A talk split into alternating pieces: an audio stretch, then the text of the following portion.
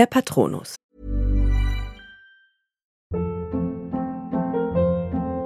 Hold up. What was that? Boring. No flavor. That was as bad as those leftovers you ate all week. Kiki Palmer here, and it's time to say hello to something fresh and guilt-free. Hello Fresh. Jazz up dinner with pecan-crusted chicken or garlic butter shrimp scampi. Now that's music to my mouth. Hello Fresh. Let's get this dinner party started. Discover all the delicious possibilities at hellofresh.com.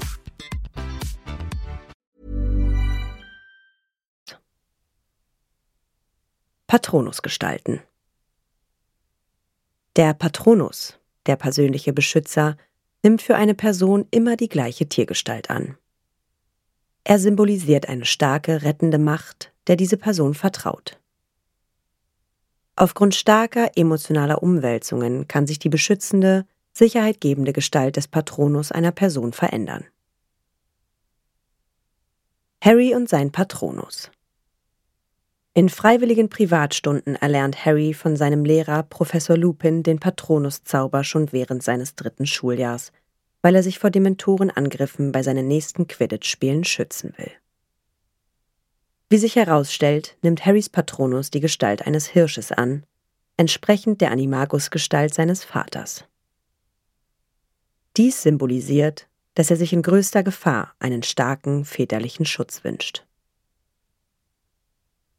Patronus und die dunkle Magie. Harry macht die Erfahrung, dass der starke dunkelmagische Einfluss der ständigen Tuchfühlung mit einem Horcrux seine positiven Gefühle zum Beschwören eines Patronus lahmlegt. Aus diesem Grund sind die von finsteren Gedanken vereinnahmten Anhänger dunkler Magie normalerweise außerstande, einen Patronus heraufzubeschwören. Umgekehrt ist der Horcrux ungefährlich für eine Person mit einem so niederträchtigen Charakter wie Dolores Umbridge. Sie fühlt sich durch dunkelmagische Einflüsse in ihrem Selbstbild kein bisschen beeinträchtigt, sondern höchstens bestätigt. Severus Snape ist der einzige Todesser, der einen Patronus erzeugen kann, weil Todesser normalerweise keinen Schutz vor Wesen brauchen, die von einem Patronus vertrieben werden. Er versuchte seinen Patronus vor anderen Ordensmitgliedern zu verbergen. Abweichende Patronus-Darstellungen in den Filmen. In Harry Potter und der Gefangene von Azkaban wird der Patronus noch primär als konvexes Schutzschild dargestellt, den die Dementoren nicht durchdringen können. Den Hirsch als Harrys Patronus erkennt man nur undeutlich. In der Verfilmung von Harry Potter und der Orden des Phönix jedoch sieht man die verschiedenen Gestalten des Zaubers deutlich, als die Schülerinnen im Raum der Wünsche üben. Patronuszauber Der lateinische Zauberspruch Expecto Patronum kann bei Bedrohungen durch besonders grauenvolle Ungeheuer, wie etwa durch einen Dementor oder durch einen Letifold, eingesetzt werden. Der Zauber Der Patronuszauber wird durch die Kraft einer glücklichen Erinnerung erzeugt. Da es aber gerade in furchterregenden Situationen schwer fällt, sich ganz auf ein früheres Glücksgefühl zu konzentrieren, ist er sehr schwierig durchzuführen. Eine richtige Gestalt nimmt ein Patronus nur dann an, wenn man es schafft, eine sehr starke glückliche Erinnerung nachzuempfinden. Steht zu wenig von der positiven Kraft hinter dem Zauberspruch, so entsteigt dem Zauberstab höchstens ein gestaltloser leuchtender Nebel. Vorübergehend kann dieser sich, durchaus auch schützend, vor die Bedrohung stellen. Einzelne AngreiferInnen können durch diesen Schutznebel zurückgedrängt werden. Er löst sich jedoch nach kurzer Zeit wieder auf. Dann bleibt man allein und schutzlos zurück. Gestaltlicher Patronus Nur ein gestaltlicher Patronus ist stark genug, ein oder mehrere bedrohliche Wesen gezielt zu verjagen.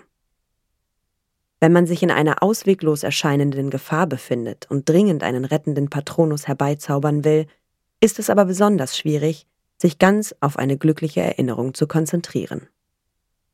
Der Patronus, der persönliche Beschützer, nimmt für eine Person immer die gleiche Tiergestalt an. Er symbolisiert eine starke, rettende Macht, der diese Person vertraut. Ereignisse in den Büchern Remus Lupin vertreibt einen Dementor während der Zugfahrt nach Hogwarts.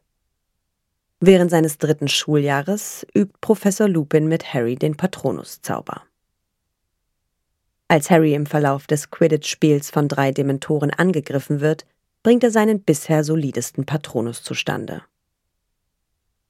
Harry verjagt mehrere hundert Dementoren, die ihn, Hermine und Sirius Black am See von Hogwarts bedrohen. Als Harry und Dudley Dursley unerwartet mitten in einer Muggelgegend von zwei Dementoren angegriffen werden, kann Harry sich und seinen Cousin mit dem Patronuszauber schützen. Im Rahmen der DA-Stunden bringt Harry anderen auch bei, einen gestaltlichen Patronus heraufzubeschwören, bezweifelt allerdings, ob sie die unter gefahrlosen Bedingungen erzeugten Patronusgestalten auch bei wirklichen Bedrohungen herbeirufen können. Dass Harry schon mit 15 Jahren diesen sehr schwierigen Abwehrzauber beherrscht und vorführen kann, den viele erwachsene Zauberer und Hexen nicht zustande bringen, beeindruckt Harrys ZAG-Prüfer so sehr, dass er dafür Bonuspunkte vergibt. Tonks schickt mit ihrem veränderten Patronus eine Nachricht ins Schloss, dass sie Harry gefunden hat. Kingsley Shacklebolt warnt durch seinen Patronus in Luchsgestalt die Hochzeitsgesellschaft vor einem Todesserangriff. Der Patronus von Arthur Weasley, ein Wiesel, berichtet Harry, Ron und Hermine in ihrem Versteck, dass alle TeilnehmerInnen der Hochzeitsgesellschaft den Todesserangriff unbeschadet überstanden haben.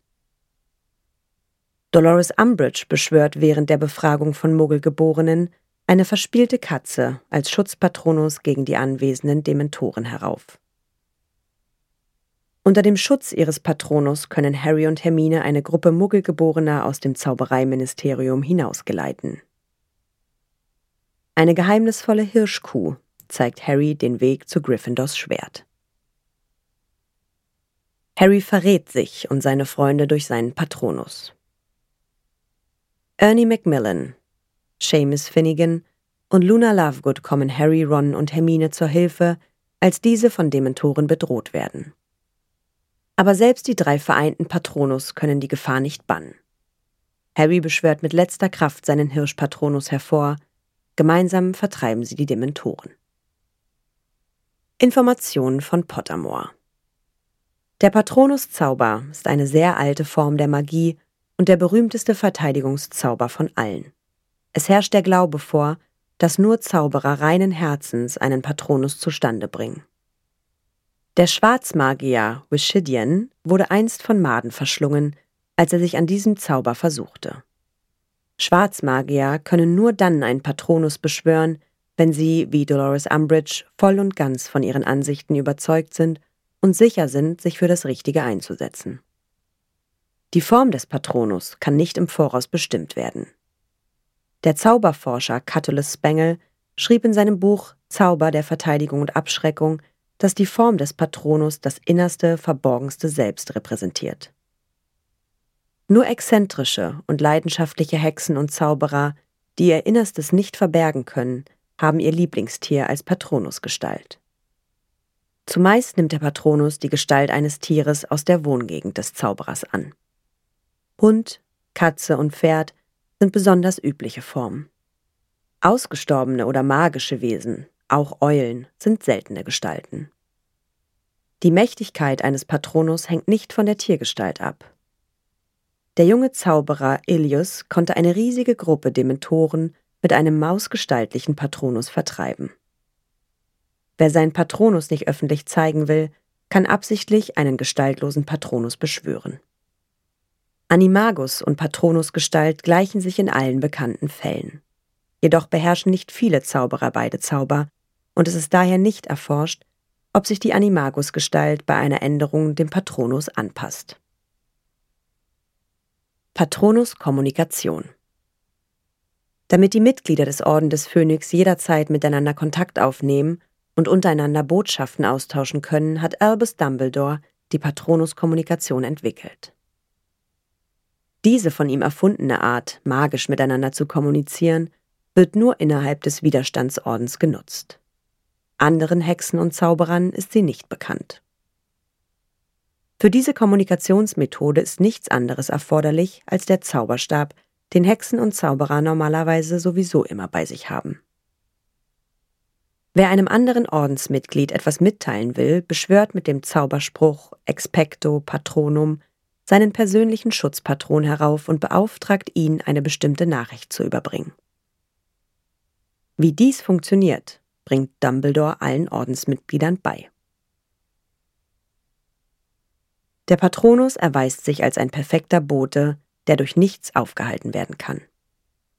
Dunkle Mächte und Gefahren wehrt er ab, und als Schutzgeist können ihn handfeste Barrieren nicht aufhalten. Da jeder nur seinen eigenen ganz speziellen Patronus rufen kann, besteht keine Gefahr, dass gefälschte Botschaften im Namen eines anderen übermittelt werden. Anwendungsbeispiele Albus Dumbledore ruft Rubeus Hagrid, der als Mitglied des Ordens die Patronus-Kommunikation kannte, zu dem magisch betäubten Viktor Krumm am Rand des verbotenen Waldes. Arthur Weasley kündigt durch seinen Wiesel-Patronus den Besuch des Zaubereiministers an. Kingsley Shacklebolt warnt die Hochzeitsgesellschaft mit seinem Lux-Patronus. Durch Arthurs Wiesel-Patronus werden Harry, Ron und Hermine über Vorkommnisse im Fuchsbau unterrichtet. Anmerkung Es wurde mehrfach erwähnt, OrdensmitgliederInnen hätten eine sichere Methode, miteinander Kontakt aufzunehmen. Unter Fans gab es die Vermutung, dass sie vielleicht die Schokofroschkarten nutzten, wenn sie einander eine Nachricht zukommen lassen wollten. Joanne K. Rowling hat dies zwar als bestechende Idee gewürdigt, aber sachlich richtiggestellt. Für die Kommunikation mit Schokofroschkarten müssten die OrdensmitgliederInnen nicht nur ihren Zauberstab dabei haben, sondern zusätzlich auch noch ein paar Schokofroschkarten. Na, ihr kleinen Hexen, Zauberer und Muggel? Alle Infos und Links zur Folge findet ihr in den Show Notes. Der Podcast erscheint unter CC-Lizenz. Produziert von Schönlein Media. Gelesen von mir, Anne Zander.